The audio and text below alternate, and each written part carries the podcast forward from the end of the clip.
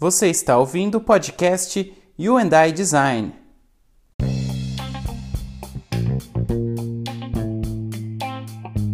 Olá, seja bem-vindo ao segundo episódio do podcast You and I Design. Meu nome é Caio Calderari. E agora temos novidades aqui no podcast You and I Design. É, como eu falei para vocês no episódio 1, eu estou usando esse aplicativo que chama Anchor e finalmente a gente conseguiu a inscrição em várias plataformas. Aí a gente já foi aceito em múltiplas plataformas de podcast. Então estamos aí no Pocket Cast, estamos no Spotify também. Se você escuta aí músicas pelo Spotify, você também pode escutar o nosso podcast por lá, que é bem bacana. Também estamos na Apple, então no iTunes lá você consegue na parte de podcasts também escutar o Endai Design. E também estamos em outras plataformas aí, não tão conhecidas, mas que também tem possibilidade de você ouvir. Depois, se for o caso, eu trago aí a lista completa. Acho que ainda está rolando inscrições em mais plataformas. Eu venho recebendo aí os e-mails avisando aí os cadastros que foram bem sucedidos. E estou bem contente. Acho que é, com essa participação em múltiplas plataformas aí vai ser cada vez é mais fácil atingir novas audiências e isso é muito bacana. Antes da gente começar a falar sobre o assunto de hoje, vou fazer aquele convite para você que está ouvindo acessar também o canal no YouTube do canal do Hyundai Design, que é youtube.com/ui design, youtube.com/ui design tudo junto. Acessa lá o canal do YouTube também, tem vídeos lá que eu estou gravando para vocês falando sobre design, dicas de sketch, participação de eventos que eu vou. Bem bacana lá, um conteúdo de vídeo, uma coisa um pouco diferente aqui no podcast. É uma extensão do canal do YouTube para a gente bater um papo mais informal, um papo mais rápido, falar sobre outros assuntos também. Então, se você quiser aprender um pouco mais sobre design, sobre coisas que estão acontecendo no universo de design, ferramentas, e ouvir eu falar sobre outras coisas também em formato de vídeo, fica aí o convite para você acessar.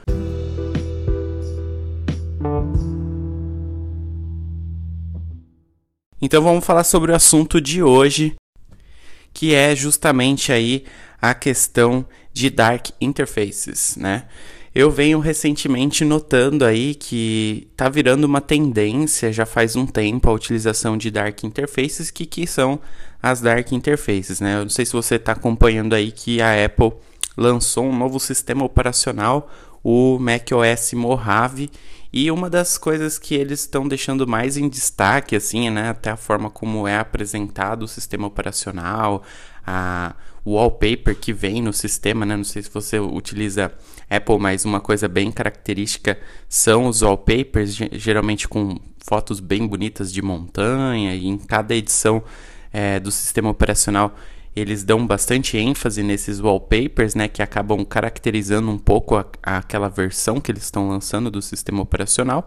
E nessa versão do Mojave, né, é, a, aquelas montanhas que tem, no caso agora são dunas de areia, elas já têm uma versão do wallpaper que é escuro, né, como se fosse de noite.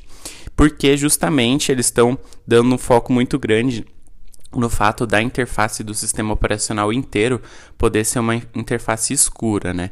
E, e, isso já vem lá atrás, assim, a gente que trabalha com design, provavelmente você já tem utilizado aí o Photoshop em si com aquela interface escura, né? Na época que, que houve essa transição de, de ter a interface branca do, do Photoshop e aí a, a, possibilidade de você colocar a interface preta já foi um negócio que na época já deu um estalo bem grande, assim.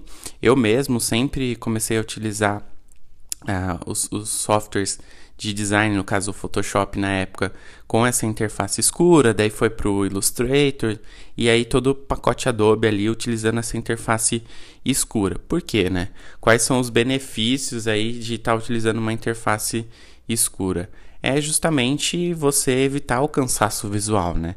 Hoje a gente está exposto a cada vez mais telas, né, durante muito mais tempo. Imagino que se você, como eu, trabalha como designer aí, provavelmente passa é, muitas horas aí, 8 horas na frente do computador, fora smartphone, quando você não está efetivamente na frente do computador trabalhando. Então, isso tem um impacto é, muito considerável aí na, na sua visão, né?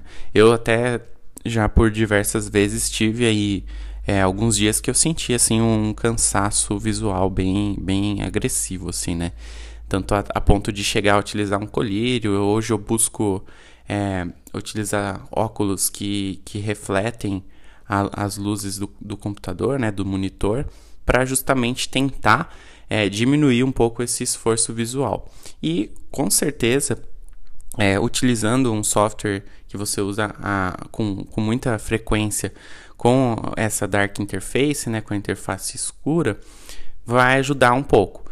A gente vê até também é, iniciativas como o aplicativo Flux, que ele também tenta fazer uma alteração na sua tela conforme o período do dia e você consegue configurar, é claro, né, conforme as suas preferências, mas é, eu já utilizei esse aplicativo, então quando ele vai chegando mais para o final da tarde, ele vai é, trocar ah, tudo que tiver na sua tela que tem a cor branca por uma cor um tom mais amarelado, né?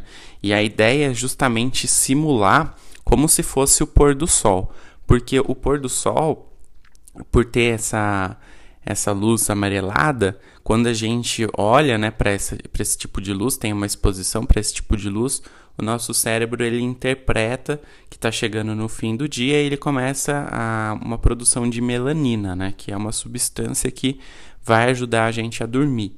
E o fato da gente ficar muito exposto nessas luzes brancas o tempo todo acaba inibindo a produção de melanina. E isso, além de afetar na visão em si, né, como eu falei, de estar tá muito tempo ali com aquela luz na cara, a retina secar e tudo mais, é, acaba também prejudicando no seu sono, né? Então, assim, são vários detalhes assim que às vezes a gente não, não percebe tanto e que vão fazendo a diferença. Mas aí no caso do, das dark interfaces, né?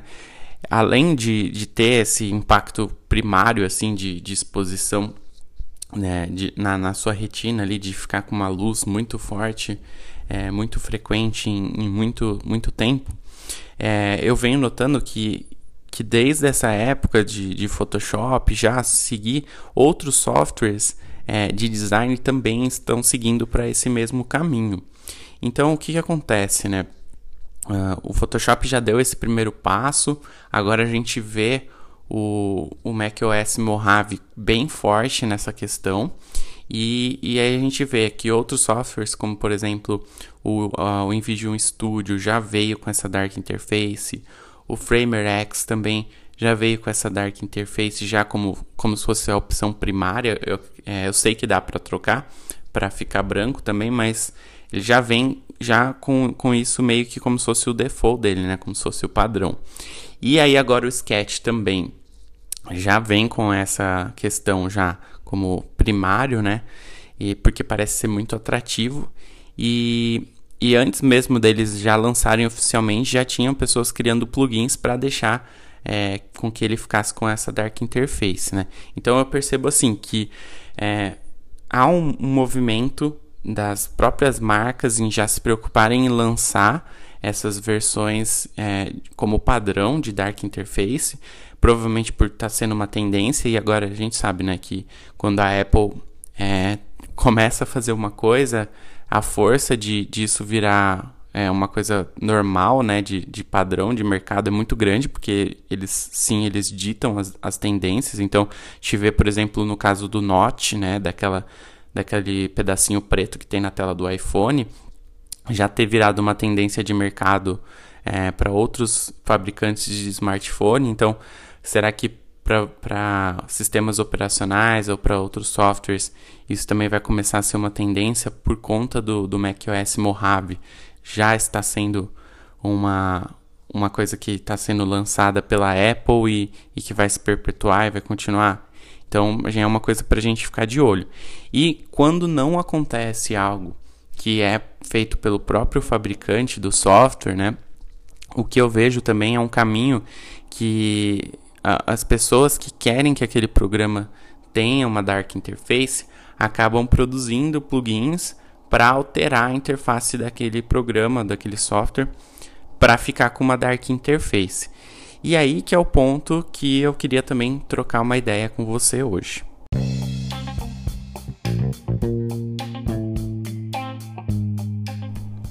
Então, refletindo, a gente vê que isso está se tornando uma tendência cada vez mais. Acredito que agora, por conta da Apple vir nessa pegada também, acaba se tornando uma tendência. E quando não tem um, uma solução feita pelo próprio fabricante do software, as pessoas acabam criando é, formas de fazer com que isso aconteça de uma forma ou de outra. Por exemplo, eu tenho um um plugin que eu uso no Slack que deixa o Slack com uma dark interface. Mas, por exemplo, esse plugin eu encontrei ele é, no GitHub e você tem que acessar a pasta raiz do, do Slack, achar um arquivo de configuração, abrir esse arquivo e colocar uma linha de código nesse arquivo que vai chamar um arquivo CSS que está hospedado nesse repositório do GitHub. E aí, olha só, é, o Slack ele não tem é, um controle sobre isso, né? Que está sendo feito por um usuário que está meio que hackeando é, ali os códigos fonte para conseguir colocar um CSS que ele vai controlar como a cor do software fica. Aparentemente, o, o esse plugin que eu estou usando, assim, ele tem dois pontos, né? Um ponto que é, é esse que eu falei, que o, o, o dono do software não tem controle, e outra que para o usuário final fazer é, esses tipos de alterações depende muito do nível do, do usuário para conseguir chegar e fazer isso. Não é uma coisa prática, né? Que você vai lá na ferramenta e simplesmente escolhe trocar. Então, assim, não é prático para o usuário e também não é uma coisa que o, o, o, fabricante do software controla. E isso implica em várias coisas, como por exemplo, é, quando eu primeiro instalei essa, essa modificação, né, esse tema que deixava o Slack dark, né, eu vi que algumas cores né, que foram escolhidas para serem substituídas no, no programa não estavam legais, né? Aquele olho crítico que a gente tem de designer, né? Então você já vê que, por exemplo, ficou bacana, mas alguns pontos não foram tão bem tratados. E aí acaba, cara, prejudicando um pouco esse software que você está utilizando. Então, será que os designers do Slack é, sabem que isso acontece e, e, como que controlar isso, né? E como saber como que o seu usuário final está utilizando a sua ferramenta e você tem toda uma preocupação para criar uma identidade visual, para criar um, um software, para garantir que, que os contrastes estejam legais, que, que esteja bacana, que as, as cores que estão sendo utilizadas é, utilizadas sejam as cores que você escolheu na, na paleta de cor, que faz sentido com, com o que você criou, e isso tudo acaba sendo muito distorcido pelo fato do usuário querer uma dark interface, mas não, não ter um critério tão afinado para deixar é, da forma que deveria ser se fosse feito pelo próprio Slack. Então esse é um ponto que é, eu imagino assim, se tornando uma coisa cada vez com mais tendência, e até esses dias eu vi um site que se propõe. É, a, a, você tem lá várias opções para você baixar modificações de, de interface. Então, tem vários softwares lá que você consegue baixar esses temas para você incluir. É, eu acredito que no, na parte de, de programação, de, de front-end, tem editores de texto como Sublime, é, Visual Code Studio, né? Visual Studio Code. E, e, isso é normal ter, né? Você ter vários temas, mas isso já é uma coisa esperada do software, né? Ele já está preparado para acontecer. Isso e também uma interface tão é, básica, tão simples que, que a parte de código mesmo tendo uma influência de cor não, não vai afetar tanto no, no funcionamento do software. É mais uma questão de gosto do usuário. É muito mais simples. Mas o que acontece, por exemplo, a gente encontra versões de, de extensões né, de, de browsers, por exemplo, como extensões do Chrome, que fazem a modificação né, da, de todos os sites que você acessa, de tudo basicamente que você acessa, para ficar é, escuro. E, e, e, o interessante assim é, é que em muitos casos fica legal. o site fica bacana, é, o software ali, a extensãozinha consegue entender muito bem o que, que é branco, consegue até trocar às vezes cores de, de logos que estão em SVG e no geral, assim, o site acaba ficando aparentemente interessante, né? Bem, diria até bonito, assim, não estraga tanto o layout daquele site quando ele está sendo acessado utilizando um plugin desse. O problema é que, poxa, é, o, será que a empresa ali queria que aquele site fosse visto daquela forma? Será que aquelas cores que foram escolhidas para serem substituídas pelas cores que você optou por, por, trabalhar são as cores realmente que você gostaria? Se é, fosse considerado que teria uma, uma interface é, escura para aquela versão do seu site. Então, o, o ponto que eu estou querendo é, deixar aqui é assim, é que existe essa tendência, existe as pessoas fazendo essas modificações e será que realmente como fica é como é, seria o esperado? Qual o tipo de controle que nós designers estamos tendo sobre essas modificações? E será que isso é algo a se preocupar? Ainda não ou será que vai ser no futuro? Será que ah, conforme o passar do tempo a gente vai ter que começar a construir é, além de fazer versões diferentes de telas responsivas, se preocupar com uma paleta secundária também, que seria uma paleta que funcionaria para o caso do usuário optar por utilizar uma Dark Interface. Então fica já mais uma preocupação para você também fazer uma versão do seu software ou do seu site ou do seu projeto que funcione para um dispositivo que está ali primariamente com uma opção de Dark Interface e talvez no futuro tenha como você escolher no próprio sistema operacional que você quer utilizar tudo em Dark Interface e as marcas conseguirem é, prover já qual que é a paleta de cor caso o usuário tenha escolhido aquele tipo de visualização. Então é uma coisa a se pensar, né? Mais uma, uma variável que vai existir no seu layout, na forma como você vai construir a marca pensando aí nessa possibilidade. Porque assim, com certeza vai trazer mais um, um passo, né? Na, no processo de criação, você vai ter que se preocupar também mais com, com mais uma paleta, mas o que, que é pior, né? Você ter mais esse trabalho e se preocupar é, com mais uma variação de cor ou deixar isso na mão de um software ou até do, do próprio usuário que está modificando aquilo e perder o controle sobre essas modificações, sobre essa forma de visualização.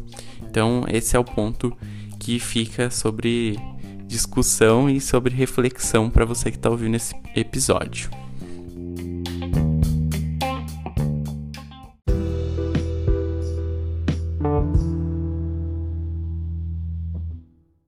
Então é isso aí, espero que você tenha gostado do assunto de hoje, Dark Interfaces. Fica aqui o meu convite então para você acessar o canal no YouTube e também compartilhar esse episódio com seus amigos nas redes sociais para que mais pessoas possam ouvir o podcast You and I Design.